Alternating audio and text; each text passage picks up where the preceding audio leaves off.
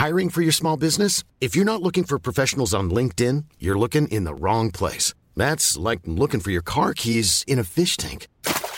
LinkedIn helps you hire professionals you can't find anywhere else, even those who aren't actively searching for a new job but might be open to the perfect role. In a given month, over 70% of LinkedIn users don't even visit other leading job sites. So start looking in the right place. With LinkedIn, you can hire professionals like a professional. Post your free job on linkedin.com slash people today.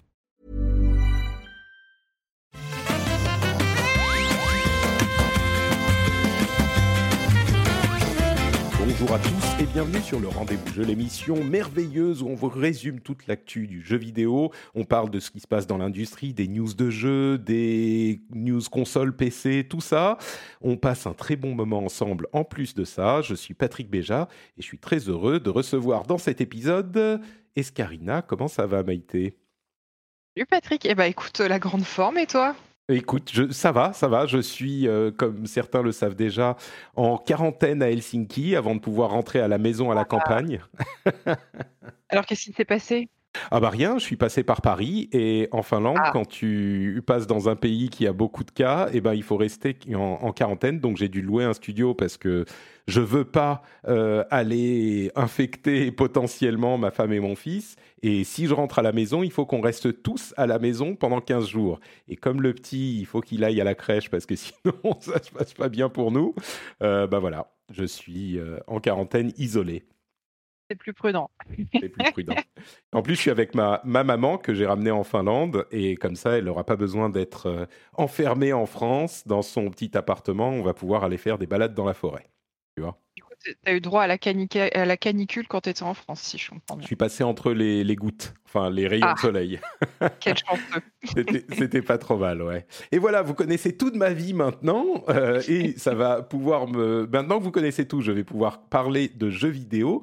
Euh, mais avant ça, je vais quand même remercier les auditeurs qui permettent à cette émission d'exister. Vous savez que ceux qui euh, soutiennent l'émission financièrement sont ceux qui permettent de, de- de- à l'émission d'exister. Et aujourd'hui, je voudrais remercier spécifiquement Sofiane Desroisy, Peters, Leroy Roux, Ludovic Robert, Kamioku, Alexis Blanc, Thomas, Yannick Bross, ou Boss plutôt, Rive Beach et Olivier Carman. Merci à vous tous et grâce à vous, j'ai une annonce très importante à faire pour tout le monde. Escarina, il y a un truc de fou qui est en train de se passer pour le rendez-vous jeu là. Je ne suis venue que pour ça. pour suivre l'annonce.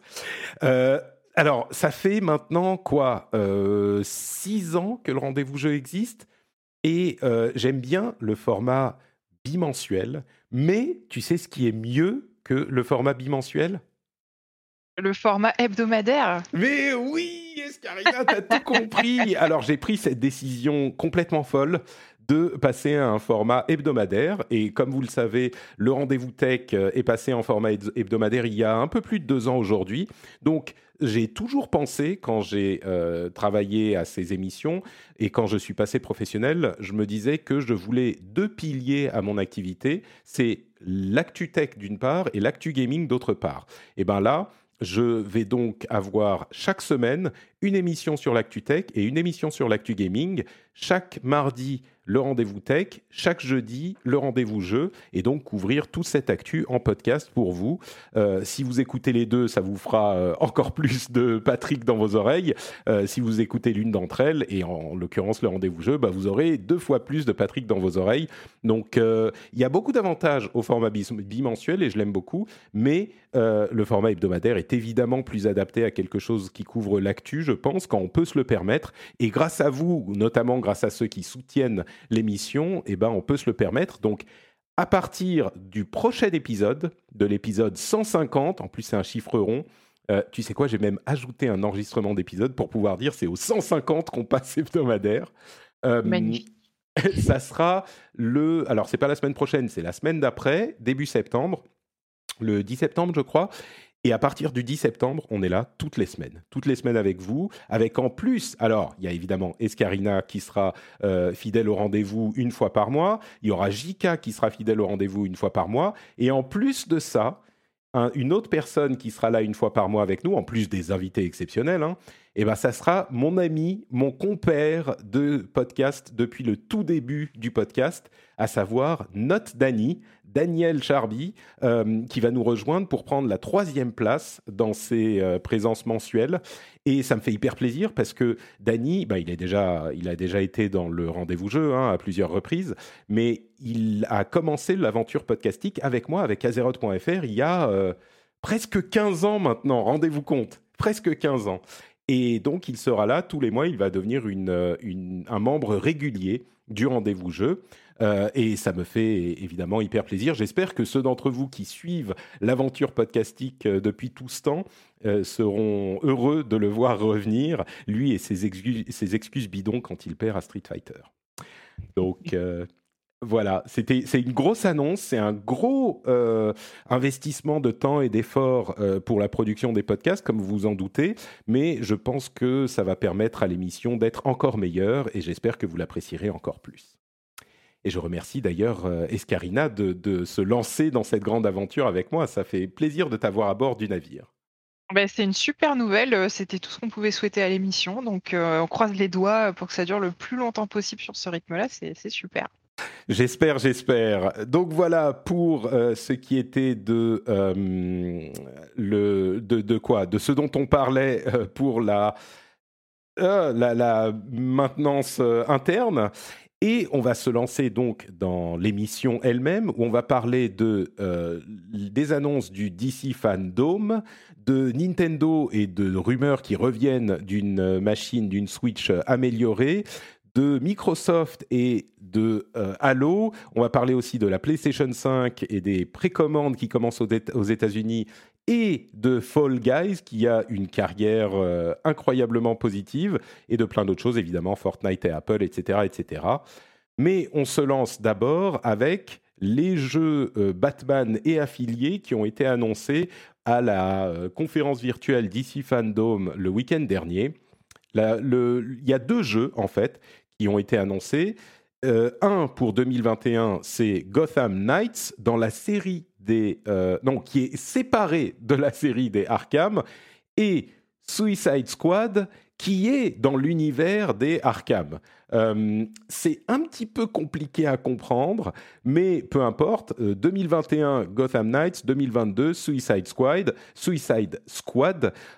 Suicide Squad, c'est donc le développeur historique des Batman Arkham, qui sont sans doute les meilleurs titres de jeux vidéo de, super-héros jusqu'à peut-être Spider-Man, qu'ils ont développé donc par Rocksteady, euh, développeur euh, hyper euh, apprécié des joueurs. Et ça, ça sera pour 2022. Pour 2021, on a Gotham Knights, qui est développé par le développeur qui avait fait Batman Arkham Origins. Euh, mais qui n'est pas dans l'univers Arkham. Et pourtant, c'est avec la famille de Batman, c'est-à-dire euh, Red Hood, Batgirl, Nightwing, Robin, la Bat Family. Euh, et ça a l'air très proche de ce qu'est la série des Arkham, parce qu'on a vu du gameplay. Par contre, sur Suicide Squad, on n'a pas vraiment vu de gameplay, on a juste vu un trailer un petit peu aspirationnel, et en plus, c'est assez loin. Très bien d'ailleurs, le trailer. Les deux sont assez bien faits, ouais. Ouais, carrément. Ça mhm. fait super envie dans les deux cas, quoi. On est d'accord, surtout si on est fan des euh, séries Batman euh, classiques. Euh, enfin, des Batman Arkham, je crois que les deux suivent la formule, on va dire.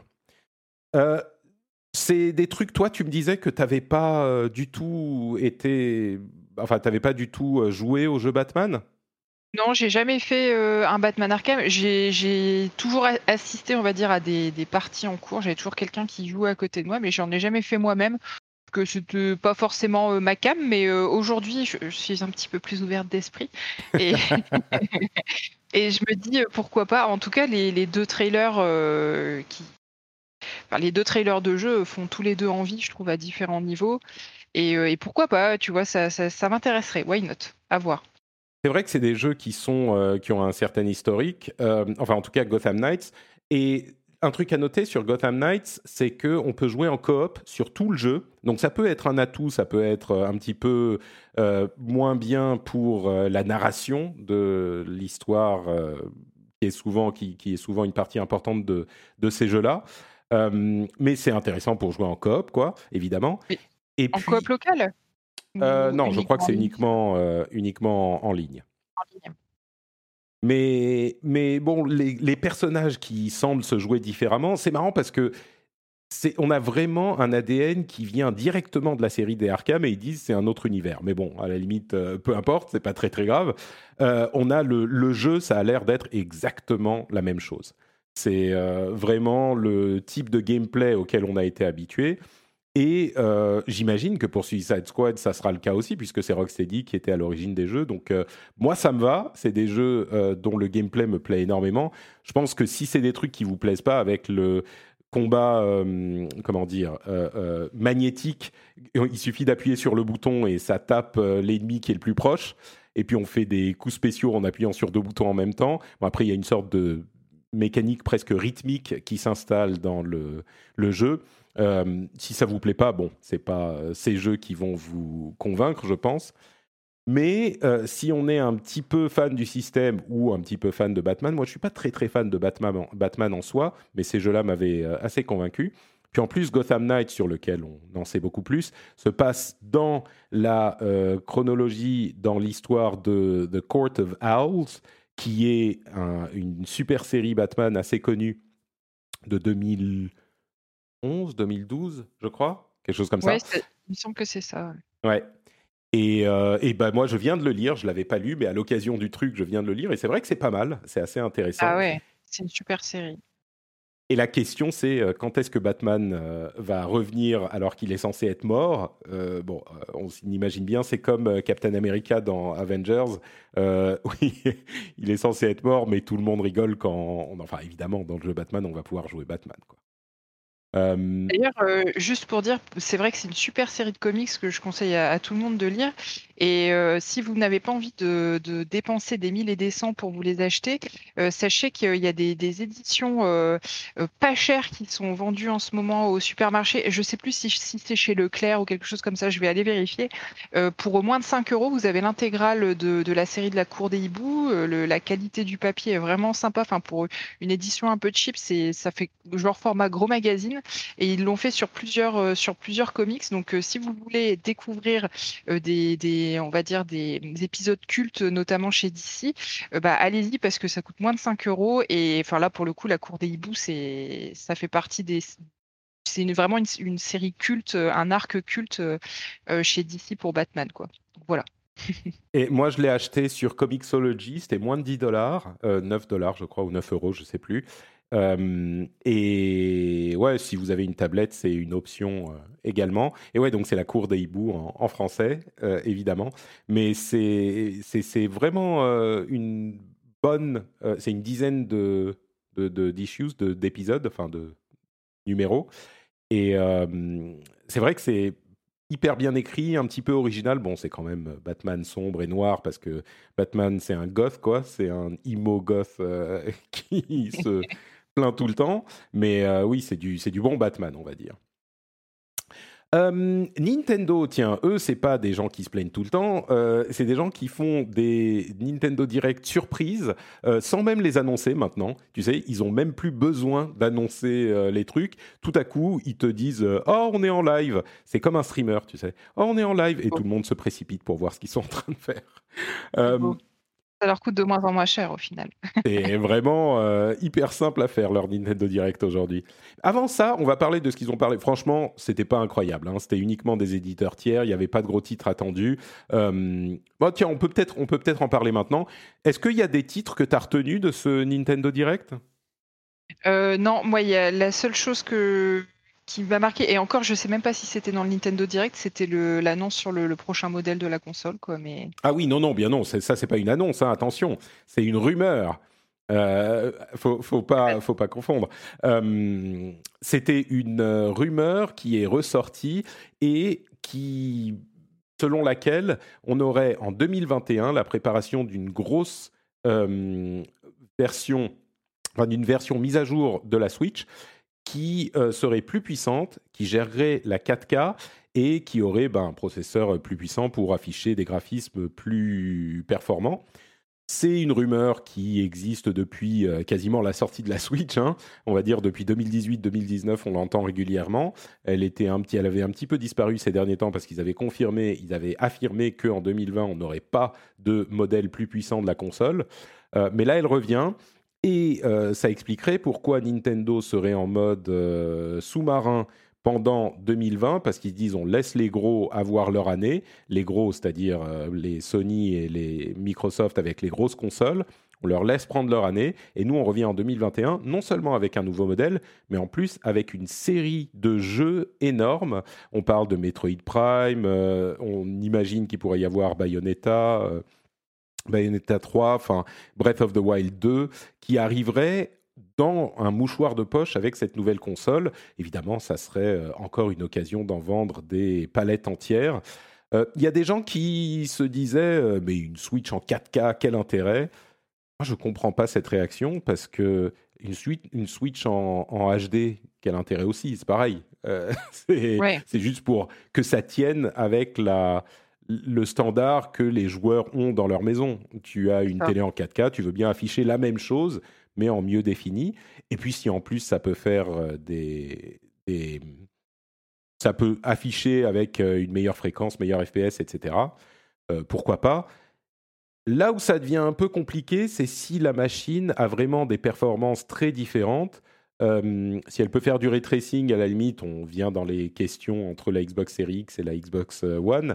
Le ray tracing, c'est pas trop dur à enlever sur la version qui peut pas la faire, mais si tu as vraiment des performances beaucoup plus importantes, est-ce que les jeux sont développés pour la nouvelle ou pour l'ancienne? Est-ce qu'ils sont compatibles avec les deux avec des, des, performances différentes? Oui, c'est toujours le problème. Hein. Et en tout cas, là, ce, serait forcément une version euh, dockable, parce qu'on parle de, résolution 4K, donc euh, ce ne sera pas une version améliorée de la, Switch. Euh, je sais plus comment il l'appelle. La Switch Lite. La Switch Lite, ouais, merci. Ouais. Non, non, bien sûr, ça serait une version de Switch classique, Switch Pro, Switch 2 ou ce que c'est. Mais en fait, on n'est plus à l'époque où. Enfin, Nintendo a toujours fait des mises à jour de leur euh, plateforme, de leur machine, avec la DS, avec euh, la, Game Boy, avec euh, toutes les machines portables. Et là, ça serait normal. Et il y a plein de gens qui seraient prêts à dépenser rien que pour la 4K. Je suis sûr, s'il y a des nouveaux jeux, euh, qui sont euh, un petit peu optimisés pour la nouvelle machine. Il y a des gens qui, enfin des, des, des, milliers de personnes, des centaines de milliers de personnes qui achèteraient sans sourciller une nouvelle machine. quoi. J'en suis convaincu qui ferait la 4K. Et si en plus ils sortent beaucoup de, de jeux qui sont améliorés, parce que pourquoi pas des jeux optimisés pour la pour la nouvelle euh, version, c'est pas comme la 3DS pour moi. Il y avait eu la New 3DS bien sûr, et il y avait des jeux qui étaient optimisés pour la New 3DS, mais il y en a eu genre deux ou trois. Et ça, je pense que c'est l'époque où ça fracturait complètement la base installée si, tu sortais une nouvelle machine pas compatible. Aujourd'hui, la philosophie, ça serait beaucoup plus de se dire, avec les, comme avec les euh, PS Pro, PS4 Pro, euh, Xbox One X, etc., bah, tu as un écosystème, tu as deux ou trois machines, et c'est pas juste une question de fréquence d'affichage ou de résolution. Si tu as une machine qui est plus puissante, bah, tu peux avoir des graphismes plus poussés et tu as deux versions du jeu en fait. La version pour la nouvelle machine, la version pour l'ancienne. Et tous tes jeux sortent pour euh, toutes les versions de la machine et Nintendo exige des développeurs, en plus avec la base installée, ils peuvent exiger plein de choses, exige des développeurs que les jeux qui sortent soient compatibles avec les deux, avec, euh, ils l'espèrent, des améliorations substantielles pour la nouvelle machine. Euh, pourquoi pas? Il y aura aussi le DLSS, euh, pour ceux qui ne savent pas, c'est un truc qui permet d'améliorer grandement, euh, notamment, ça peut, être, ça peut être utile pour le ray tracing avec une résolution moindre qui est upscalée avec du machine learning qui est euh, de qualité complètement bluffante. Donc ça permet sur des machines moins puissantes d'avoir des effets graphiques beaucoup plus poussés et ça offre beaucoup de possibilités. C'est une technologie de Nvidia qui équipe avec la X, euh, Tegra X1 la Switch actuelle, il pourrait avoir un Tegra X2 ou X3 euh, pour euh, une Switch updatée. C'est complètement logique en fait. C'est complètement logique et moi je, vais, je me jette dessus si le moment où elle est annoncée. Quoi. Oui, ce qui fait qu'il rejoindrait pas mal ce que font les autres constructeurs aussi, justement dans leur modèle de console. Ça, avec des améliorations hardware. Et donc, du coup, juste pour répondre à ta première question, il n'y a pas vraiment de jeux qui m'ont qui m'ont sauté aux yeux. Il y en a qu'un dont ils ont reparlé de façon plus précise, c'est le jeu musical Kingdom Hearts. Donc, oui. je sais plus Kingdom Hearts Melody of Memory, je crois. Certainement un truc du genre, ouais. Et donc, quand on en avait entendu parler il y a déjà euh, quelques semaines, moi, je, enfin quelques semaines voire quelques mois, hein, euh, à l'époque, je m'étais dit, ah, j'espère que ce sera comme euh, Final Fantasy Theaterism qui était sorti sur 3DS et que j'avais adoré, c'est un de mes jeux préférés sur sur la 3DS. Et au final, les, vidéos montrent des choses un peu différentes. c'est des petits mini-jeux. Alors après, moi, je, je suis pas du tout une joueuse de Kingdom Hearts. Euh, mais j'aime beaucoup l'OST de ce jeu, ça m'a pas empêché de l'écouter. Et je me dis, bon, un petit jeu musical mignon dans un univers euh, Disney cross Final Fantasy, euh, pourquoi pas, voilà. Ouais.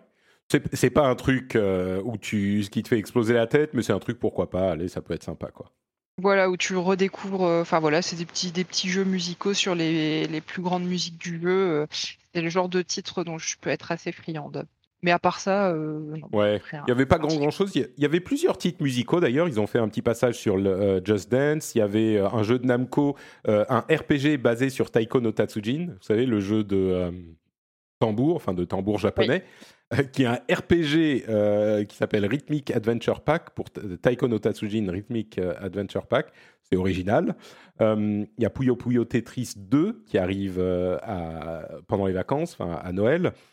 Et moi, l'autre que j'ai retenu, parce que je suis vieux, c'est Square Enix qui euh, va sortir Final Fantasy Legends euh, sur Game Boy. C'est les trois jeux qui s'appelaient Saga au Japon, qui sont Final Fantasy Legends aux États-Unis, que moi j'avais acheté sur ma Game Boy à l'époque, le premier ou le deuxième, je sais plus. Et c'était l'époque, tu sais, où sur Game Boy, tu avais des versions bah, Game Boy portable des jeux que tu adorais sur console de salon et tu disais mais c'est incroyable, je peux jouer à Final Fantasy en dehors de chez moi, mais c'est fou Et c'était un petit sur Game Boy pourri en trois couleurs, euh, machin, mais c'était super bien. Bon par contre, je te dis, ça m'a intrigué parce que c'est marrant, parce que ça me l'a rappelé, mais je vais jamais l'acheter. C'est juste que c'est marrant. Parce qu'on est d'accord que c'est c'est pas du tout un remake ou un truc comme ça, c'est vraiment le jeu de l'époque euh, transposé sur Switch. Complètement, ouais. Et ils te disent même, euh, pardon, vas-y. Euh, non, non, parce que euh, alors tu vas peut-être me détester, mais je n'avais jamais entendu parler de Final Fantasy Legend. Je l'ai découvert euh, grâce à toi, grâce à tes sélections de, sujets. Je, ne savais, je ne savais même pas que ça existait. Et donc, ça n'a rien à voir avec Final Fantasy 1, 2, 3. C'est vraiment des jeux qui sont complètement séparés. Et qui sont des versions portables, les premières versions portables, j'ai cru comprendre, de, l'univers de Final Fantasy. C'est ça. En fait, je sais même pas si c'était. Enfin, l'univers de Final Fantasy, il change à chaque titre, donc euh, de toute façon, ça n'a rien à voir. Mais euh, au Japon, c'était Saga. Donc, c'est le, début de la série Saga. Donc, euh, je ne sais pas si c'est vraiment. Ça a été renommé en, aux, États-Unis pour plus en vendre parce que les gens connaissaient plus Final Fantasy. Et c'est normal que tu connaisses pas parce qu'il est jamais sorti en Europe. Donc euh, moi je l'ai importé des États-Unis, enfin je l'ai acheté en import euh, sur Game Boy, mais il n'était pas sorti en Europe. Donc oui, c'est normal que tu connaisses pas. Ça me rassure. Parce que c'est quand même une, série que j'aime beaucoup. Et je me disais, mais j'ai jamais entendu parler de ça, quoi. Écoute, si tu, peux la, si tu veux la prendre sur ta Switch, euh, les contrôles sont tellement simples qu'en fait, tu peux virer les Joy-Con, prendre la Switch en, en verticale et donc, tu auras les contrôles sur la Switch elle-même. Et l'écran est tellement petit et tellement moche, tu peux jouer juste avec la Switch sans les Joy-Con. Et ça te fait une émulation de la Game Boy. Donc, tu pourras jouer comme à l'époque, quoi. Alors, d'un côté, je me dis, ça, ça a l'air cool dit comme ça, mais le côté, euh, c'est tellement moche, j'avoue que ça le vend un peu moins. Bon. Bah, disons que ça a un charme d'antan, les jeux Game Boy, on va dire ça comme ça. Mais c'est marrant parce que quand j'ai entendu la musique et les petits sons Game Boy euh, de, de la, tu vois, dans la promo, ça m'a tout de suite euh, je me suis remémoré tout ça. Ah, tu m'étonnes. Bon, euh, une autre boîte qui se remémore des trucs, c'est Microsoft avec Halo, qui euh, visiblement Halo Infinite n'est pas en super bonne position. Enfin, on le savait puisqu'elle a été décalée à 2021 et qu'il va rater la sortie de la Xbox One Series X, alors que c'était censé être son porte-étendard. mais on a eu la confirmation il ramenait un vétéran de Halo, euh, Joseph Staten, qui était en fait un ancien de chez Bungie, à l'époque où c'est Bungie qui développait Halo. Pour Halo 1, 2, 3, il était à l'écriture, si je ne me trompe pas. Et euh, il y a eu donc du, du rififi chez 343 euh, Industries, qui développe Halo Infinite.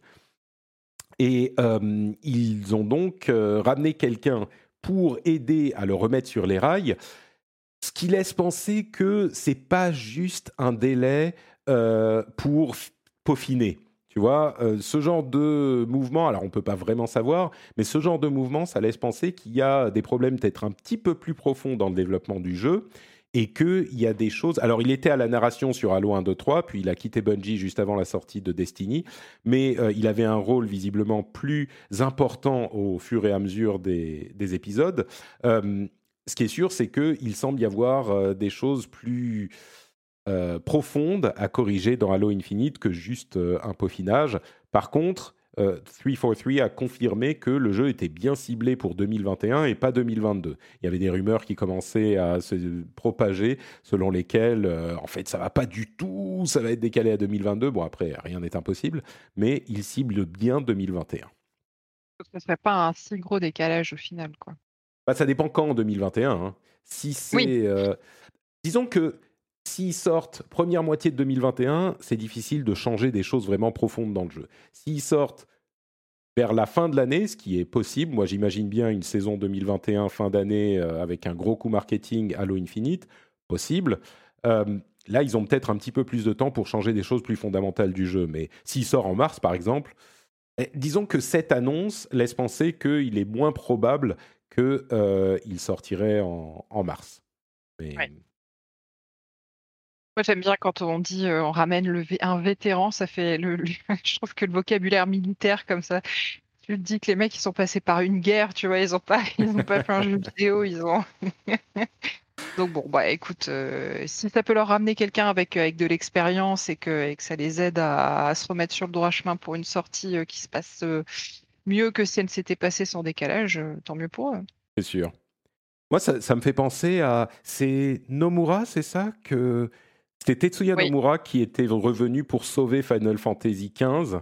Euh, parce que le jeu commençait à se perdre dans des... Enfin, il était euh, impossible à finir et à sortir. Et Nomura était arrivé, il avait dit, OK, bon, maintenant c'est fini les conneries, on, voit ce qu'on a et on va euh, tout ficeler pour que ça puisse tenir en un jeu. Quoi. Il y avait eu des problèmes sur le jeu, bien sûr. C'est peut-être pas exactement la même chose, mais c'est ce à quoi ça me fait penser. C'est genre, bon, vous avez eu cinq ans, Maintenant, on amène un. Euh, c'est quoi dans, dans euh, Jean Reno dans. Ah, Léon, j'allais dire Raymond. c'est pas la même version. C'est la version Arte, je pense, Raymond. C'est ça, Raymond Jean Reno dans Raymond. c'est quoi C'est le nettoyeur? Je sais plus. Ben, il me semble que c'est ça, ouais. Bon, donc ça me fait penser à ça, ça me fait penser au nettoyeur. donc bon, euh, on en saura plus dans quelques temps, bien sûr. Et puis, dernière euh, news un petit peu plus importante, du côté de Sony, ils ont... Euh, ils ont, oui, je dis plus importante, pas plus importante que Microsoft, c'est pas ça, c'est que plus importante que les autres news qu'on couvrira après.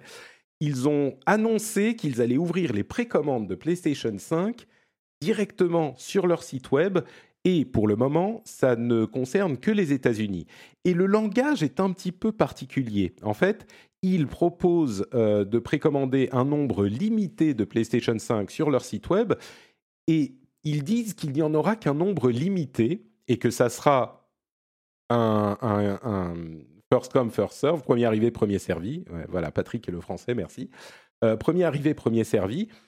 Mais disons qu'on peut évidemment le comprendre comme euh, il y aura 14 euh, PlayStation et vous avez intérêt à être rapide.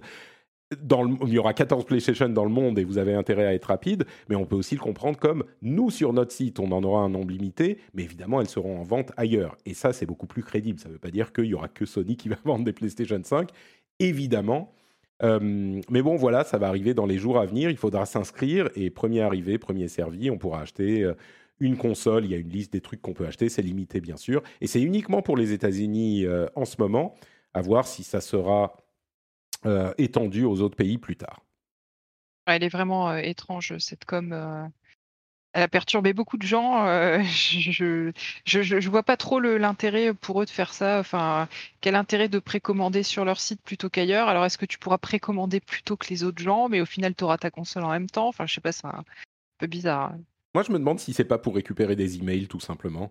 Tu te fais ta mailing list, tu réactives les gens qui n'ont pas, euh, tu vois, peut-être même des gens qui ne se sont pas inscrits au PlayStation Plus, euh, je sais pas. Oui, c'est peut-être juste ça. Euh, juste avant que tu passes au, sujet suivant, je, par rapport à ce qu'on disait juste avant, parce que sinon je pense qu'on va se faire assassiner par les fans de Final Fantasy. En fait, euh, par rapport à ce qu'on disait euh, sur Nomura, Nomura, il était directeur créatif de, Final Fantasy XV et il s'est fait éjecter et remplacé par, ah. Tabata. qui vient lui de, Kingdom Hearts. Enfin voilà, il a fait après. D'accord, c'est Tabata le producteur. C'est lui le Raymond. C'est ça, c'est lui le Raymond. Il était co-réalisateur et il a été propulsé réalisateur exécutif dès que euh, Nomura s'est fait euh, pousser euh, dehors. Quoi. Voilà, je, le dis parce que sinon on va se faire. Non, non, mais t'as raison, t'as raison. erreur impardonnable, je suis tout à fait d'accord. je savais bien qu'il y avait un Nomura là-dedans, mais oui, c'était Tabata le, nettoyeur. C'était lui, le sauveur. ah bon, Avec, des guillemets, parce que après on voit ce que ça a donné FF15, tout le monde n'a pas trop. il y avait, il y avait un chapitre qui était problématique et qu'ils ont corrigé, mais dans l'ensemble, le jeu était, était pas trop mal, mais c'était pas. Euh, oui, bon, on pourrait en parler longtemps. C'était pas Final Fantasy XIII, on va dire. Il y a des, des amoureux de Final Fantasy XIII qui vont me, me, me détester. Euh, j'ai beaucoup aimé FF13, donc j'ai pas de problème. T'es pas la seule, t'es pas la seule.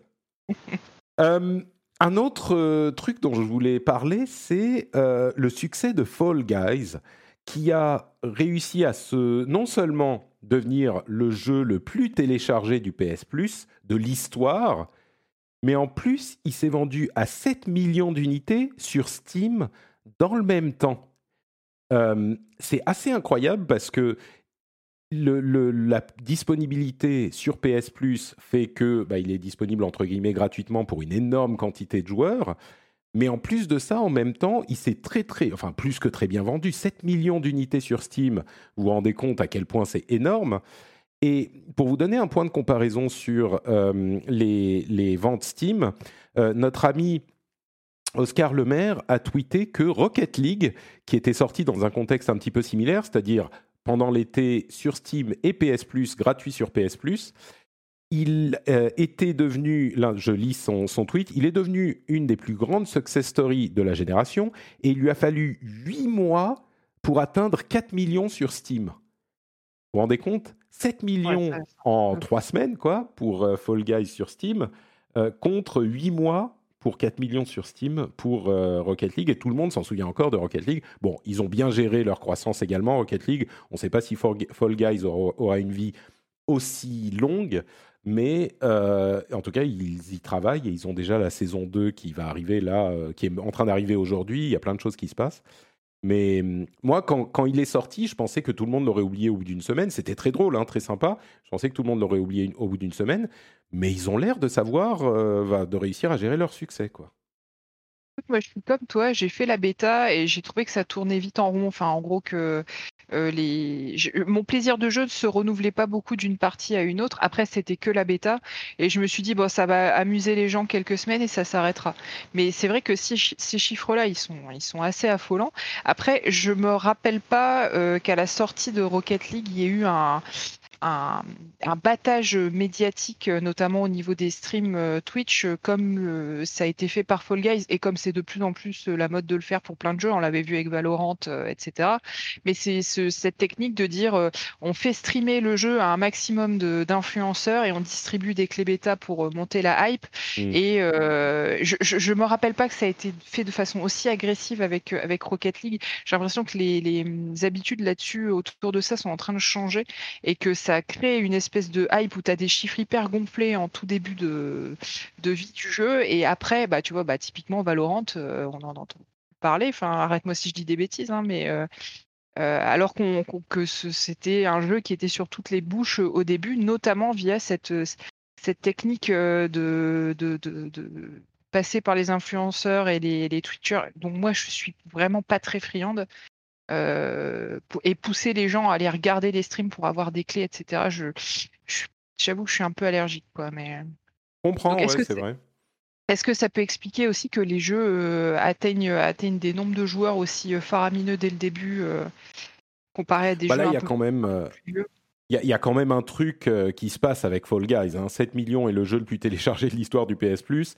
C'est quand même euh, un, ça va un petit peu plus loin. Tu as raison, Valorant, il a un petit peu disparu des, des esprits, mais il était euh, un petit peu artificiellement gonflé, je suis d'accord.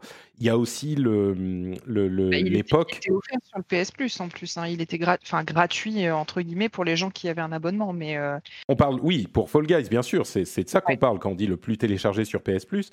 Mais c'est vrai que c'est plus tout à fait la même époque non plus. On n'est qu'à 5 ans de la sortie de Rocket League, c'était 2015 pour ceux qui s'en souviennent. Et cette euh, culture de Twitch a beaucoup évolué en 5 ans, même si on a, on, a l'impression que c'était pas il y a si longtemps, 5 ans, 2015, bah, Twitch n'était pas du tout aussi gros. Donc c'est vrai que ça peut contribuer à faire exploser la popularité d'un truc qui prend euh, beaucoup plus vite que ça n'était le cas il y a 5 ans. C'est tout à fait possible. Mais moi, ça m'inspire aussi autre chose, c'est euh, ces incroyables succès qu'on voit pour les jeux indés qui réussissent à devenir, enfin qui sont euh, des trucs souvent un petit peu des projets sur lesquels des petites équipes ont énormément travaillé avec une vision euh, très spécifique, à l'opposé de ce qu'on trouve dans les AAA, mais qui, qui rencontrent un succès commercial vraiment incroyable. En fait, c'est le meilleur des deux mondes, c'est une sorte de d'alliance entre le capitalisme et, l'artistique, tu sais. Et on a des jeux qui sont des jeux faits avec euh, beaucoup d'intentions de, d'auteur, qui rencontrent un succès commercial incroyable. Et on a eu des, tonnes d'exemples ces dernières années. Euh, enfin, on pense à Fall Guy ici, il y a Rocket League évidemment, il y en a des tonnes qu'on pourrait citer, enfin Dead Cells, Hollow Knight, euh, même des titres un petit peu moins plus modestes comme Gris ou euh, enfin je sais pas, je pourrais en, citer des tonnes et des tonnes. Depuis l'avènement du Xbox Live Arcade, on va dire avec euh, Braid à l'époque, il y a des jeux, enfin c'est un système qui fonctionne hyper bien. Je sais qu'il y a plein de gens qui sont grincheux, qui se plaignent et Évidemment, il y a des gros problèmes dans l'industrie du jeu vidéo aussi, et Dieu sait qu'on s'en fait l'écho dans cette émission, j'espère qu'on le fait dignement. Et je trouve que on a des, des, histoires de succès qui prouvent à quel point ça peut fonctionner aussi, quoi, à tous les points de vue. Les AAA sont dans leur rôle, il y a des AA qui sont dans leur rôle aussi, et on a des indés qui trouvent un succès, mais inimaginable, il y a, y a même dix ans. Ce genre de truc, c'est fou, quoi. C'est une petite équipe qui a suivi sa vision et qui rencontre un succès commercial incroyable. Et il y a plein d'exemples, c'est pas juste un en plus du fait que les jeux entre guillemets gratuits sur PS Plus ou Game Pass ou etc donnent une visibilité pour le coup vraiment contrairement à ce qu'on dit souvent sur internet faut pas travailler gratuitement pour donner de la visibilité. Bon bah là d'une part c'est pas gratuit parce qu'ils sont payés par les plateformes mais en plus ça donne une visibilité et ça se retranscrit en un succès par ailleurs par les ventes sur les autres plateformes. C'est vraiment tout bon et les indés avec cette euh, puissance de frappe numérique fait qu'ils n'ont pas besoin d'imprimer des CD et de les vendre en magasin et de faire des marges avec les, enfin de donner une partie des marges aux boutiques, etc. et à la, fabrication. Ça rend tout ça possible. C'est, enfin, je sais pas, moi ça me, ça m'émerveille quoi. Je trouve ça hyper positif. Oui, c'est assez enthousiasmant. Après, je pense que justement, la force de ces petits studios-là, c'est aussi de se, lâcher un peu plus, d'avoir moins de pression, euh, peut-être moins de pression de la part des éditeurs ou des choses comme ça, et d'être un peu plus libre dans leurs propositions. Et du coup, ils font des, euh, ils font des propositions qui sont plus originales. Et je pense notamment que euh, c'est des succès qui passent énormément par le, le, la communication des streamers. Tu vois, typiquement Fall Guys, c'est un, un super jeu à streamer parce que c'est un jeu qui est drôle, c'est un jeu multijoueur c'est un jeu compétitif, mais qui se prend pas au sérieux. Et du coup, ça, c'est des choses qui fonctionnent hyper bien sur des plateformes de. de... je, je vais pas toutes les citer, mais à chaque fois, je dis Twitch par simplicité, mais Twitch et, et consorts. Et donc, du coup, je pense que les gens prennent beaucoup de plaisir à regarder euh, leur euh, streamer préféré s'amuser là-dessus, et ça crée euh, une hype autour du jeu. Enfin, tu vois, c'est de la pub facile pour les, pour mmh. les petits créateurs. Et donc, à partir du moment où ces petits studios arrivent à se mettre en, en relation avec des avec des influenceurs qui vont vraiment s'amuser sur le jeu. Euh, je pense que c'est aussi ce que les gens recherchent, s'amuser sur le jeu vidéo, c'est un peu la, base. et que du coup, tu as, une, as une, une réussite qui peut se créer autour de petits titres comme ça, euh, euh, qui, sont, qui sont originaux, que ce soit par le, la proposition de gameplay ou par le graphisme. et, et, du coup, je je pense que là, c'est vraiment la, force de ces petits studios-là, c'est de d'avoir la liberté d'offrir des choses différentes. Et puis, bah, ça marche, tant mieux pour eux. Ça marche pas, euh, bon ben, soit, soit ils n'en survivront Ça pas. peut être compliqué, bien sûr. Ouais. Soit ils passeront à autre chose, mais tu, tu sens que les enjeux sont, sont pas les mêmes et que c'est peut-être aussi ça qui fait que euh, leurs propositions sont, sont différentes et que, et que heureusement que le jeu est là. Non, mais c'est sûr. Mais c'est exactement ça. Quand je dis le, le triple A est dans son rôle, euh, c'est évidemment ça. C'est-à-dire que quand les budgets sont plus élevés, sont plus importants, tu peux prendre moins de risques. C'est normal. Et quand tu as un budget moins important, bah, tu peux explorer des choses. C'est exactement le but et l'intérêt du jeu indé. Parce que si un jeu indé va te proposer de faire un truc qui s'est déjà vu partout ailleurs et qui suit les formules du genre, bah, il y a des AAA qui vont faire ça beaucoup mieux. Donc, ça n'a pas vraiment d'intérêt. Donc, évidemment, les, les indés, ils vont aller euh, chercher des choses plus intéressantes, plus différentes, pas forcément intéressantes. Moi, j'ai beaucoup d'amour pour les AAA aussi, vous le savez. Mais euh, ils vont chercher des choses un petit peu plus originales, un petit peu plus risquées. Et c'est exactement leur, euh, leur rôle, quoi. C'est pour ça qu'ils ont une certaine force.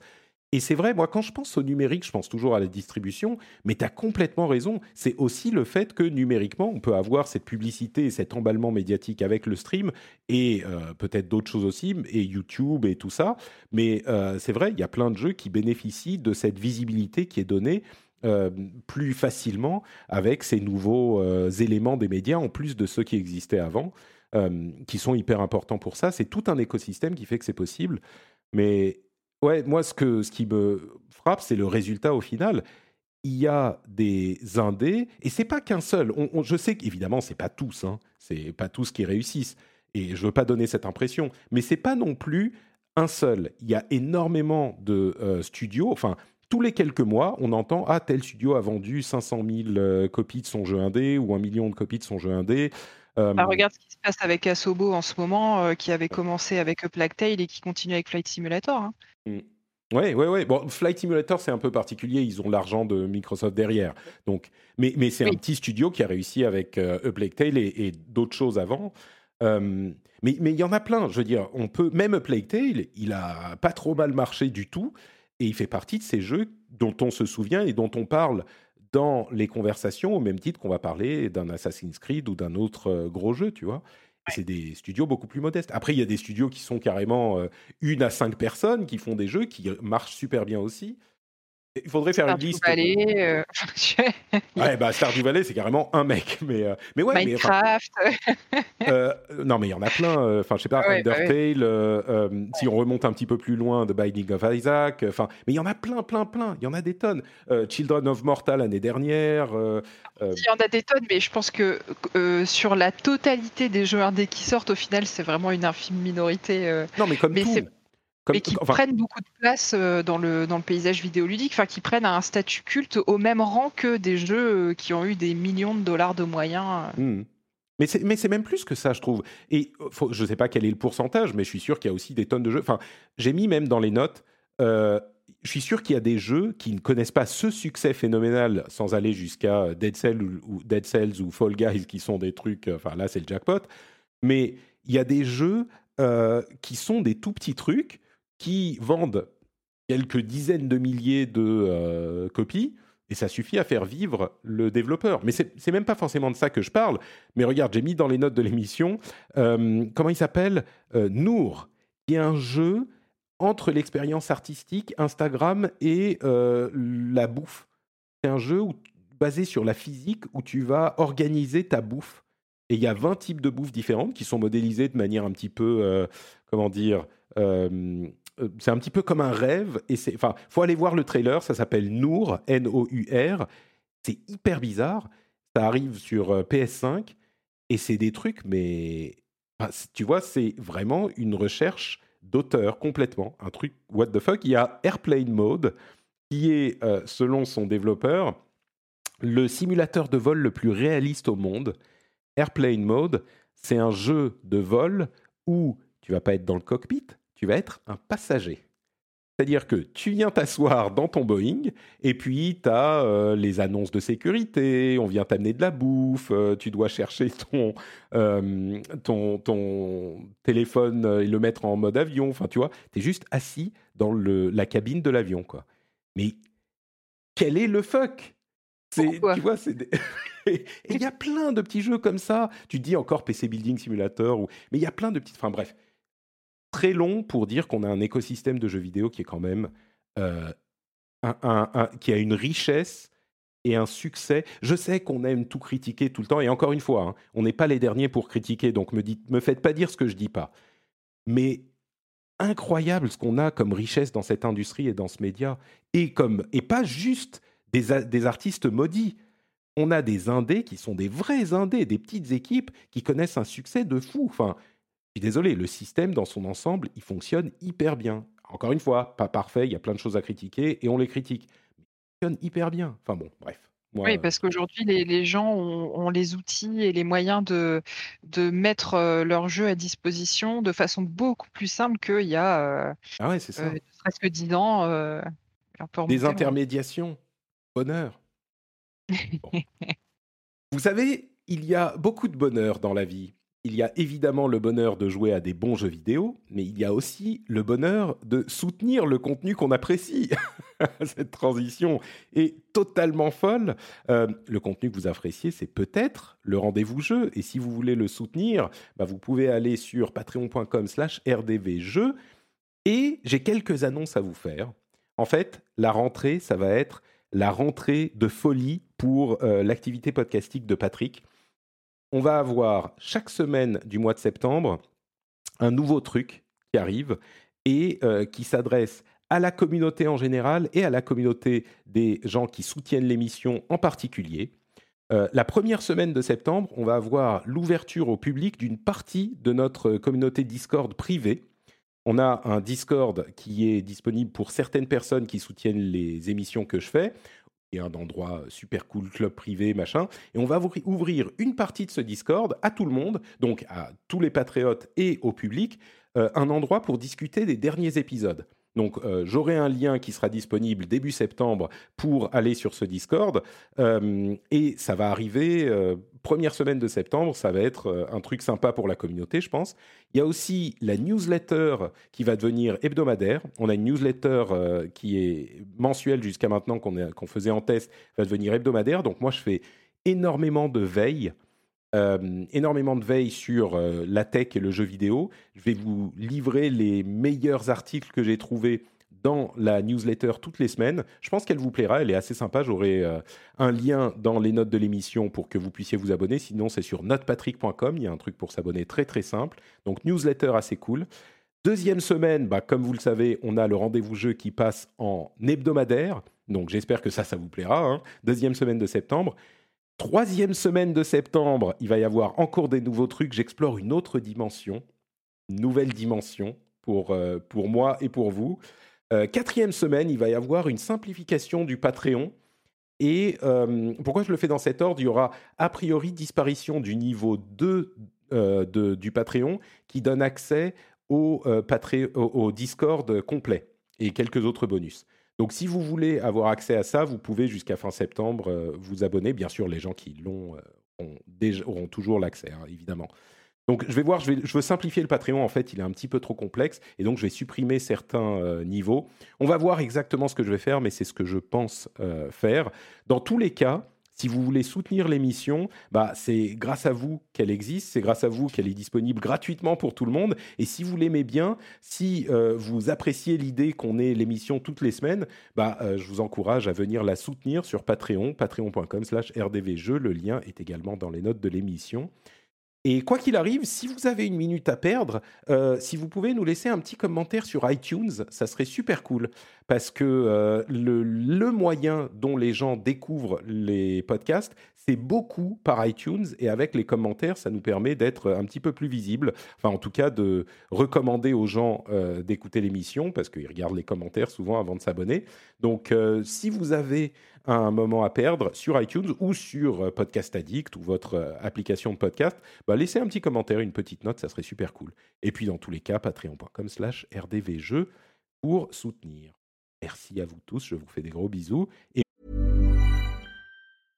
This is Paige, the co-host of Giggly Squad, and I want to tell you about a company that I've been loving, Olive and June. Olive and June gives you everything that you need for a salon quality manicure in one box. And if you break it down, it really comes out to $2 a manicure, which is absolutely insane. It's also so easy to get salon worthy nails at home with Olive and June. The difference between how your nails used to look when you did them yourself and now with the Manny system is a complete game changer. The best thing about Olive and June too is it's a quick dry, dries in about one minute, lasts for five days, and full coverage in up to one to two coats. Visit oliveandjune.com slash perfectmanny20 for 20% off your first system. That's oliveandjune.com slash perfectmanny20 for 20% off your first system. Hey, I'm Ryan Reynolds. Recently, I asked Mint Mobile's legal team if big wireless companies are allowed to raise prices due to inflation. They said yes. And then when I asked if raising prices technically violates those onerous two year contracts, they said, What the f are you talking about, you insane Hollywood ass? F- So to recap, we're cutting the price of Mint Unlimited from $30 a month to just $15 a month. Give it a try at mintmobile.com slash switch. $45 upfront for three months plus taxes and fees. Promo rate for new customers for limited time. Unlimited more than 40 gigabytes per month. Slows. Full terms at mintmobile.com. Et on continue les infos avec Call of Duty. Euh, Call of. Call of. T'es t'es une grande fan de Call of, toi, bien sûr. J'adore.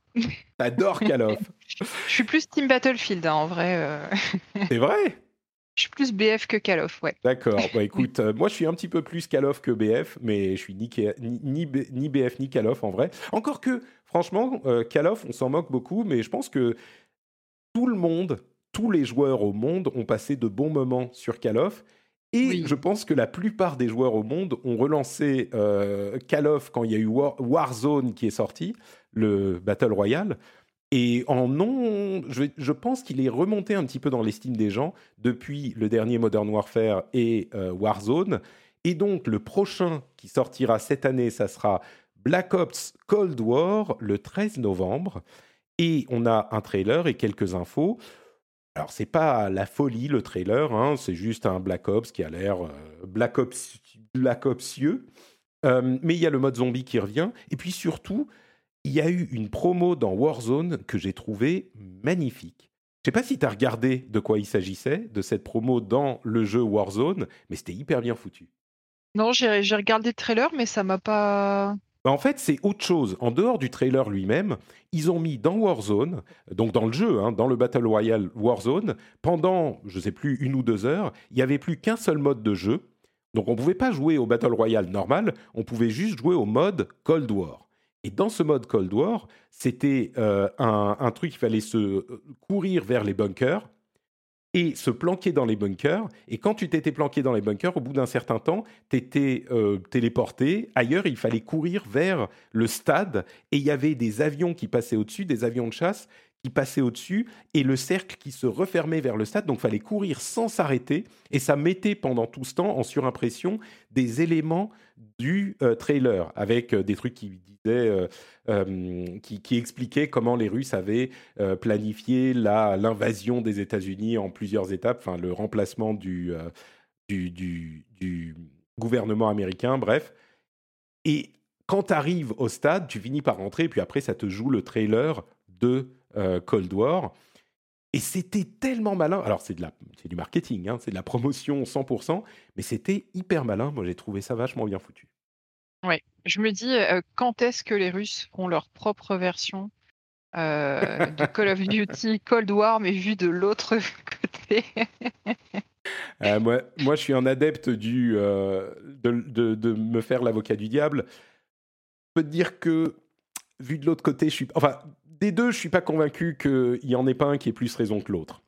Euh, Stalker euh, Pripyat, en fait. Là. Ouais, voilà, c'est un petit peu moins. Euh, tiens, à propos de dystopie, euh, en fait, pour passer, euh, d'une part, il sera disponible sur PlayStation, enfin, génération actuelle et génération à venir, et il sort le 13 novembre. Je me demande si ça veut pas dire que la PlayStation 5 sortirait le 13 novembre. Bon, ils ne se sont pas forcément calés sur la même date, mais possible. Et si vous achetez la version PS4, euh, en- si vous achetez en numérique, en fait, tout va bien. Version console actuelle, c'est euh, le prix actuel, donc 70 euros. Euh, enfin, en dollars, en tout cas, c'est le prix dont on avait parlé à l'époque de NBA 2K. C'est 70 dollars au lieu des 60 pour la génération future. Donc le prix augmente en passant à la génération future. Je ne sais pas si on a déjà le prix en euros, mais j'imagine que ça sera les 75 dont on parlait à l'époque. Et si vous achetez la version génération actuelle, vous n'avez pas droit à la version génération future. Il faudra payer le supplément pour upgrader. Mais vous pouvez acheter un pack cross-génération qui est au prix de la génération future, donc 5 ou 10 euros de plus, enfin 5 euros de plus, j'imagine, euh, et vous aurez donc les deux versions. En gros, ce que ça veut dire, c'est que soit vous achetez la version au prix normal sur génération actuelle et vous avez la génération actuelle, soit vous achetez la version au prix de la génération future et vous avez les deux pour pouvoir jouer euh, sur la génération actuelle avant que la, version d'après arrive. donc autant, prendre celle-là si tu as déjà prévu de prendre la PS5 à son lancement. C'est ça. Mais est-ce que J'allais dire, est-ce que tu sauras. Euh, je, je, non, non, je, faisais une réflexion, mais qui n'a pas de. Je me ah. en la disant qu'elle n'a pas d'intérêt. D'accord. Euh, bah, un truc qui a un intérêt, c'est de se demander si la version disque physique euh, sera incluse. Et là, c'est le mystère. Comment faire si tu as acheté la version PS4 pour passer à la version PS5 parce qu'il faudra avoir le disque. Alors peut-être qu'il faudra mettre le disque PS4 dans la PS5 et jouer à la version PS5 que tu as acheté en plus dans la. Enfin bon, bref, on ne sait pas. Ouais, j'imagine euh, qu'ils ont prévu le truc. C'est oui, certainement. Ils ont prévu le truc, j'en suis sûr. Est-ce que ça sera simple? C'est une autre histoire. Et vu que la PlayStation 5 sera rétro-compatible PlayStation 4, il n'y aura pas de problème. ah bah tu pourras jouer euh, au jeu version PS4, j'en suis convaincu, sur ta PS5. La question c'est, est-ce que tu pourras jouer au jeu version PS5 en ayant acheté le jeu PS4 et en payant un petit truc en plus si tu l'as acheté en physique? Ça, hmm. c'est moins sûr. Mais tu sais quoi, toutes ces questions, en fait, c'est vrai que la rétrocompatibilité, c'est important, mais toutes ces questions, ça va durer un an et après, euh, on s'en foutra, quoi. Les jeux seront, ça sera réglé. Oui, c'est souvent ce qui se passe, hein. On remarque que c'est toujours une question critique au moment de l'annonce d'une console et puis ça finit par se tasser forcément. C'est ça. Euh, bon, l'autre gros morceau, c'est évidemment le combat entre Epic et Apple. Euh, je ne sais pas si tu as vu. Je sais pas si Le feuilleton de l'été. C'est le feuilleton, ça va être le feuilleton des années à venir, je crois. Ah mais, mais encore plus important que ce combat, c'est le fait que, enfin, qui, qui a une, euh, une conséquence sur le combat. Je sais pas si tu as vu, mais la nouvelle saison de Fortnite euh, saison 2, enfin le nouveau chapitre, ou je sais plus lequel est le chapitre et lequel est la saison, mais là, il y a une invasion des héros de Marvel qui arrivent dans Fortnite. Il y a Thor, Wolverine, Storm, euh, She-Hulk, euh, Iron Man, enfin plein de persos qui arrivent. D'après le trailer, j'ai presque l'impression qu'il y a un mode PVE quelque part. Ça n'a pas l'air d'être dans Fortnite Save the World, mais il y a genre un truc à faire avec des persos de Marvel. Donc ça veut dire que je vais devoir jouer à Fortnite, quoi. Je suis, je sais pas ce que, je panique. Je pensais que tu jouais déjà? Oh, j'ai joué deux, trois fois, mais en fait, je suis comme beaucoup de, des auditeurs de cette émission, j'ai l'impression.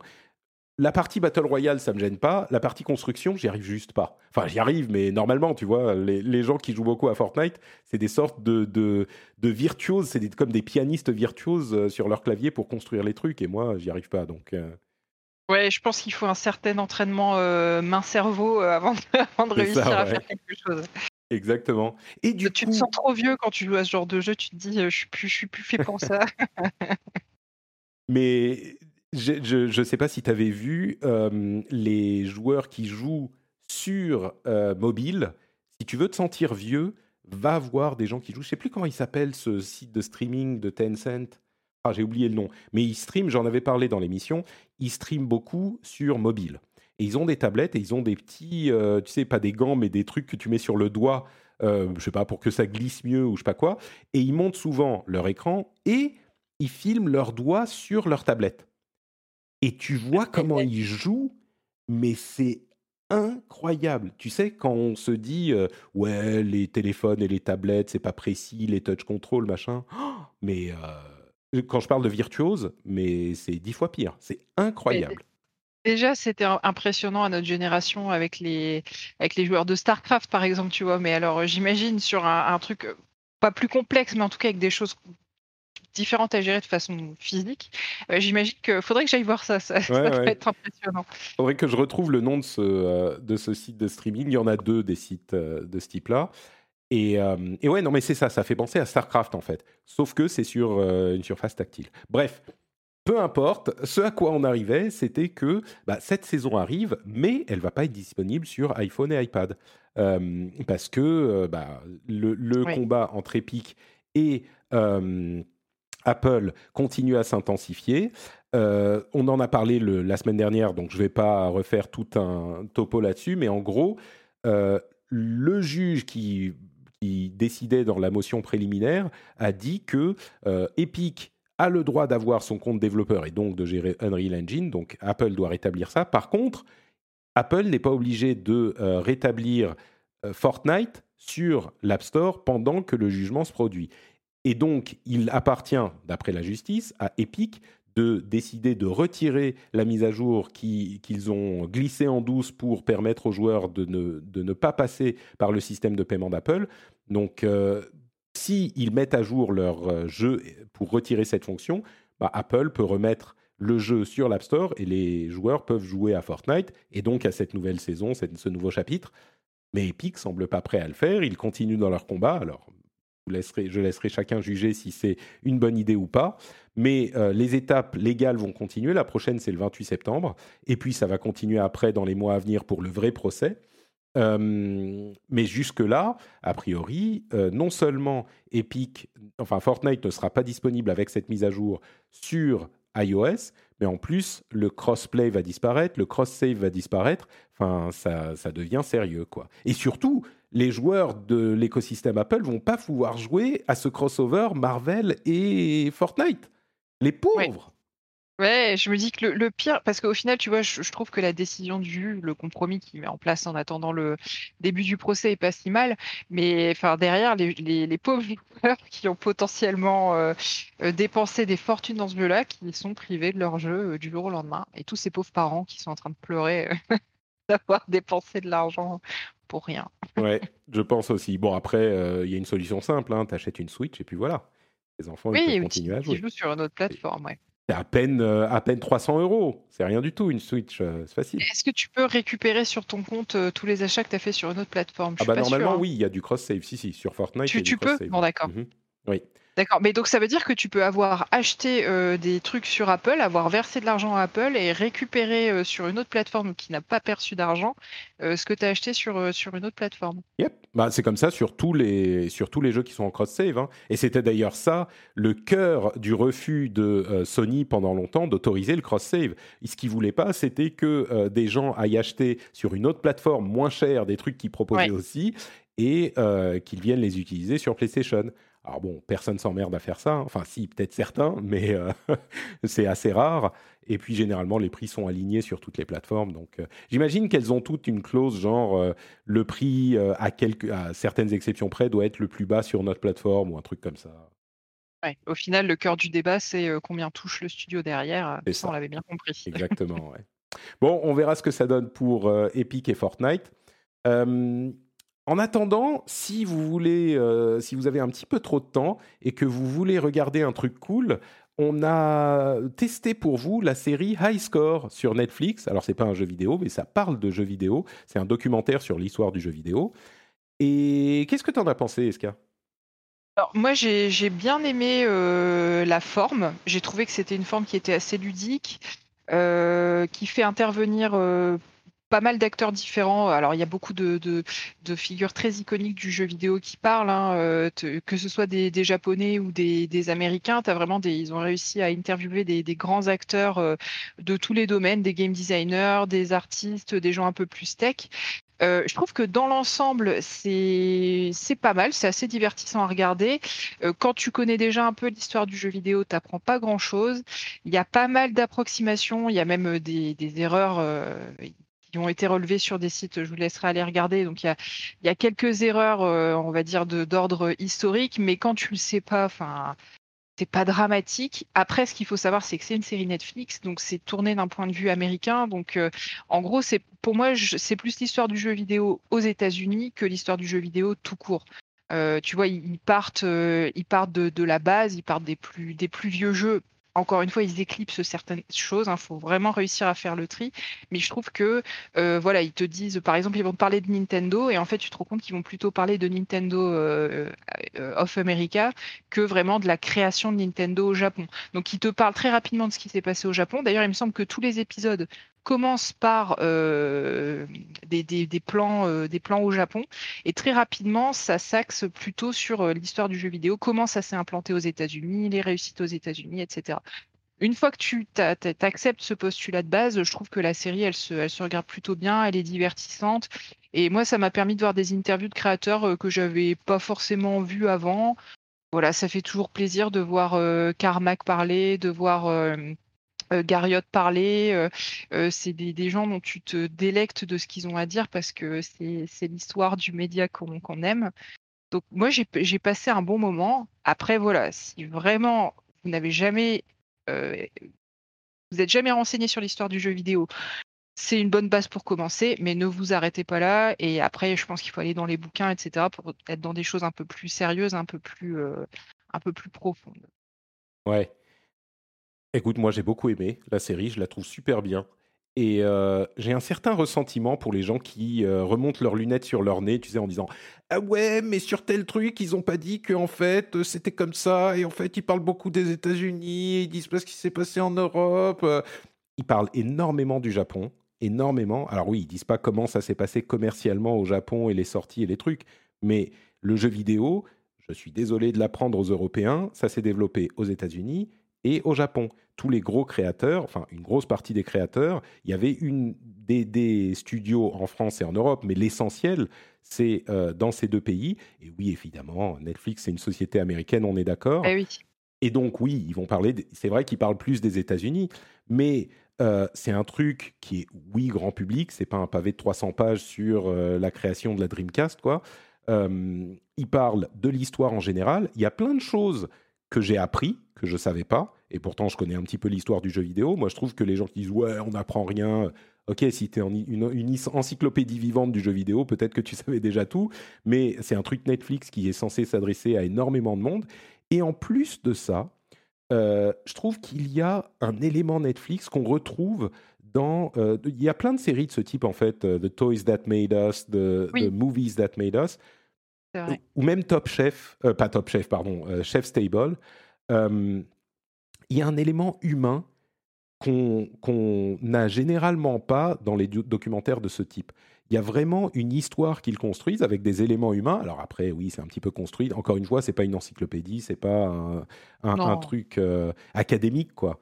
Mais il y a un élément humain qui est souvent assez touchant. Euh, ils vont sortir des gens euh, dont tu n'as pas forcément entendu parler, mais genre euh, le gagnant du championnat euh, international Nintendo euh, de 1987, tu vois. Et, et, ils réussissent à t'humaniser le truc et à te faire passer un petit peu. Peut-être que c'est pas historiquement 100% juste, mais ils te font passer le sentiment, les émotions que ça pouvait créer de vivre cette période. C'est vrai, je trouve que, tu as vraiment euh, un regard euh, très bienveillant sur le jeu vidéo dans cette série. Euh, tu, ressors de là, ça ne diabolise pas du tout le jeu vidéo. Et pourtant, il y a un, épisode qui est dédié à la violence dans le jeu vidéo.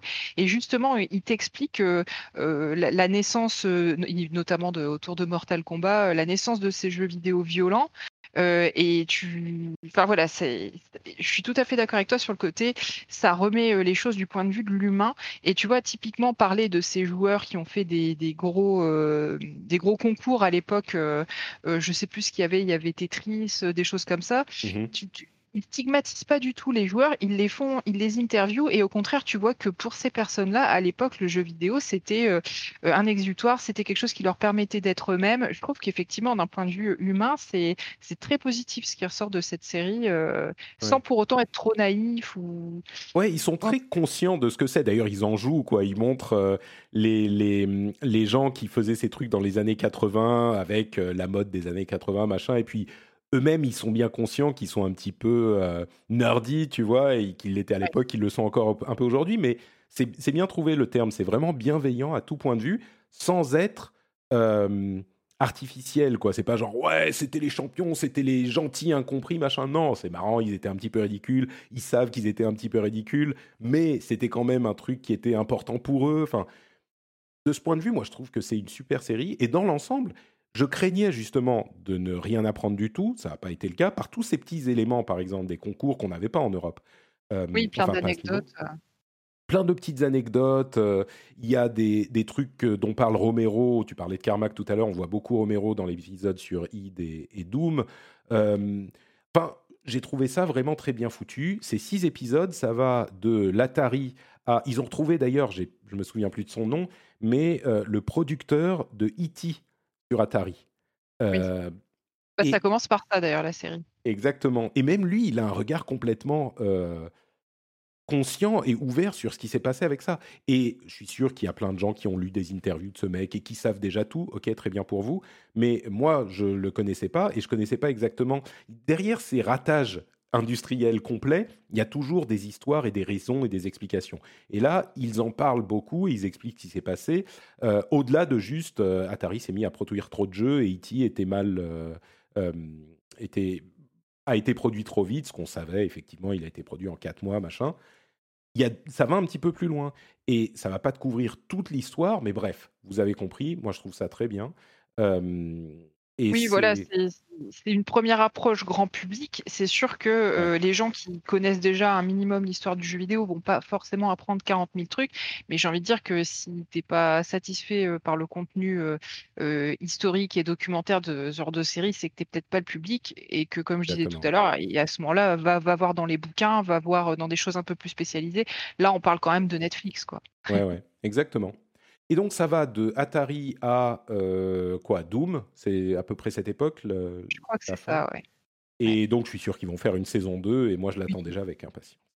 Bah, je ne sais pas si elle, si elle cartonne cette série-là, mais en tout cas, on en entend pas mal parler. Après, le problème, c'est que nous, on est un peu dans une bulle, donc forcément, euh, nos, nos, les gens qu'on suit et les gens qui nous suivent en parlent beaucoup. Euh, je ne sais pas si elle rencontre un vrai succès ou pas. Ça, j'ai pas, j'ai pas. Je pense que ça coûte tellement peu à produire que pour Netflix, euh, tu vois, c'est tout calculé. Ils sont dans leur spreadsheet et dans leurs données. Ils se disent, il y a un public pour ça. Euh, a priori, ça marche pas trop mal. Moi, je pense qu'ils feront une saison 2. Ouais, j'espère, j'espère parce que c'était, c'est vraiment chouette à regarder pour le coup. High Score sur Netflix. allez, quelques petites news en vrac. The Witcher va avoir son Pokémon Go. Et là, c'est un petit peu, mais pourquoi? Euh, J'ai pas compris non plus. Hein. Alors ça se trouve ça va bien marcher, hein, mais bon, je pense pas que les fans de The Witcher sont des gens qui vont vouloir y jouer en mode Pokémon Go. Peut-être qu'en Pologne parce que c'est tellement gros qu'ils vont s'y mettre, mais je... Euh, je sais pas combien d'années après Pokémon Go. Enfin là, je, je vois pas trop l'intérêt, mais. Bah, si le jeu Harry Potter Pokémon Go n'a pas marché et il semble ne pas avoir très bien marché, euh, je suis pas convaincu que celui fonctionnera on verra, hein, peut-être qu'on se trompera. Est-ce que tu as vu le trailer de Black Myth Wulong, un jeu chinois sur le, vous savez, le mythe du roi des singes, enfin la légende du roi des singes, donné euh, l'histoire de Dragon Ball et Son Goku, euh, qui est un très très beau jeu d'un studio chinois qui va sortir sur PS5 et qui est, je sais plus, il y a 13 minutes de gameplay. C'est assez beau, mais j'ai vu Twitter qui est devenu complètement fou pour le, ce, trailer. Il a l'air sympa, effectivement. Mais j'ai pas compris pourquoi c'était à ce point euh, la folie, quoi. Pendant 24 heures, tout le monde s'excitait sur ce truc et c'était genre le plus beau truc de l'histoire. Il est beau, hein, je dis pas, mais. Je pense que c'est le fait que ça sorte d'un peu nulle part et que tu as, vraiment un sentiment de jeu fini hein, quand tu regardes ce, trailer-là. Tu as l'impression que le, mmh. jeu il peut sortir demain. Visuellement, il est très très euh, très réussi, il est très beau. Euh, après, c'est vrai qu'il y a une, esthétique. Euh, je trouve que les, les, mm, les, studios euh, asiatiques et chinois en particulier, ils ont cette esthétique un peu particulière que moi, parfois, j'ai un peu de mal. Je trouve que c'est un peu trop propre, un peu trop. Ça brille de partout. Tu vois mmh. J'ai un peu de mal avec ça. Mais c'est vrai que le, jeu est sympa. Enfin, il est original. En tout cas, enfin des jeux sur le, le, le, roi singe, il y, en a, il y en a eu plein à interpréter plus ou moins, mais ça te donne l'impression voilà, d'un jeu avec un, univers euh, original et qui a l'air quasiment fini. Et visuellement, il faut quand même avouer que, que ça en jette. Peut-être que ça, ça suffit à enflammer tout le monde parce que ce jeu-là, du jour au lendemain, euh, personne n'en entendait parler et d'un seul coup, tout le monde, euh, tout le monde en parle. Quoi. Donc, il faut, faut espérer qu'il soit aussi bien qu'il est beau. C'est vrai qu'il est vraiment sorti de nulle part, t'as pas tort. d'ailleurs, le développeur s'est fendu d'un communiqué après que le monde se soit enflammé en disant ah, je suis désolé d'avoir fait un jeu qui, d'avoir présenté un trailer qui soit aussi moche. euh, les réflexions sur l'eau sont pas finies. euh, les trucs ici sont pas euh, optimaux. ici, il y a du pop-in de texture. C'était marrant parce que tu disais, mais attends, ton truc, c'est le truc le plus beau qu'on ait vu sur la prochaine génération. On va, on va lui sortir les images de Surgeon Simulator 2 là, qui est sorti qui est annoncé il y a pas longtemps. C'est un peu ça, ouais. Euh, Leiyu Technologies va se faire racheter par Tencent. Euh, Leiyu Technologies, ça vous dit peut-être pas grand-chose, mais c'est euh, un gros groupe de studios dont Digital Extremes, c'est bien ça, Digital Extremes, qui fait Warframe. Donc euh, Tencent continue à racheter un petit peu de tout partout, voilà, comme on parlait de la Chine. Euh, et d'ailleurs, Warframe a maintenant sa nouvelle expérience pour les nouveaux joueurs. Donc, euh, c'est à l'époque, moi, j'avais lancé Warframe, c'était bien confusing. J'avais joué pas mal à Warframe. Euh, je vais peut-être le relancer pour voir comment ça se passe avec l'expérience euh, de départ, qui est censée être bien meilleure aujourd'hui. Elle avait été présentée l'année dernière. Je le relancerai peut-être à un moment. Et enfin, on a une date pour Yakuza Like a Dragon, donc Yakuza 7, euh, pour l'arrivée en français, PS4, Xbox One et PC. Est-ce que tu peux deviner la date, Maïté? Euh, je, euh, allez, au pif, le 13 novembre. Et pourquoi tu dis le 13 novembre? Parce que, Parce que ce bon, sera la sortie de la PS5. peut-être, On l'a oui, dit tout à l'heure. Ah. Bon, il est annoncé sur I- PS4, Xbox One et PC. hein. Il n'est pas annoncé sur les autres consoles. Donc, euh, peut-être pas, mais c'est un autre 13 novembre. Ah, ça fait beaucoup de 13 novembre. Hein. C'est vrai? Donc, euh, bon, si vous attendez euh, ce jeu-là, ça sera le 13 novembre pour vous. Et c'est notre dernière news du jour. Donc, euh, je remercie très, très chaleureusement Maïté d'avoir été avec moi pour cet épisode. J'espère que tu as passé un bon moment et que vous avez passé un bon moment en notre compagnie. Est-ce que tu peux nous dire où on peut te retrouver sur Internet? Bien sûr. Alors, bah déjà ici, tous les deuxièmes jeudis du mois. Euh, sinon, bah, sur Twitter, euh, @escarina underscore. Après, donc, je, je suis rédac chef d'un site d'actu geek euh, qui s'appelle Kiss My Geek. Et puis, plus ponctuellement, chez Super Gamerside, un autre podcast jeux vidéo pour les sales gosses, on va dire. très bien dit, très bien dit. Pour ma part, c'est NotePatrick sur Twitter, Facebook et Instagram. Plus simple encore, vous pouvez aller sur notepatrick.com et vous avez tous les liens vers les réseaux sociaux, mais aussi vers la newsletter. Il y a un mini formulaire pour s'inscrire à la newsletter dont je parlais tout à l'heure et qui va devenir hebdomadaire début septembre. Donc abonnez-vous maintenant, c'est le moment. Et si vous voulez soutenir l'émission, vous allez sur patreon.com slash rdvjeux. C'est hyper simple, patreon.com slash rdvjeux pour soutenir l'émission. Et un immense merci à ceux qui le font déjà. Si vous êtes dans les transports en commun, si vous êtes dans votre voiture, euh, bah, c'est peut-être pas maintenant que vous pouvez le faire, encore que dans les transports, vous pouvez aller sur le site Patreon euh, depuis votre mobile, c'est très très simple à faire. Mais quand vous rentrez à la maison, euh, comme je le dis régulièrement, vous arrivez chez vous, vous mettez les clés dans le petit bol, ça fait cling, et là vous dites Ah, cling, Patrick faut que je pense à Patrick, faut que je pense à devenir patriote sur patreon.com slash rdvjeux. Super simple. Merci Patrick de m'avoir rappelé que je dois devenir ton patriote. Bon, vous n'êtes pas obligé de dire tout ça, hein, mais euh, vous pouvez y penser. Un grand merci à vous dans tous les cas. Rendez-vous le 10 septembre si tout va bien pour le prochain épisode. Et puis à partir de là, toutes les semaines, rendez-vous toutes Incroyable. les semaines après le 10 septembre. Ah, je suis super excité. Ça va être vraiment cool de pouvoir en parler, de pas devoir attendre deux semaines pour parler de ce qui se passe dans l'industrie. Euh, parfois, c'est très très cool. Je vous fais de grosses bises à tous. Merci Eska d'avoir été avec moi et on se retrouve très très vite. Ciao ciao.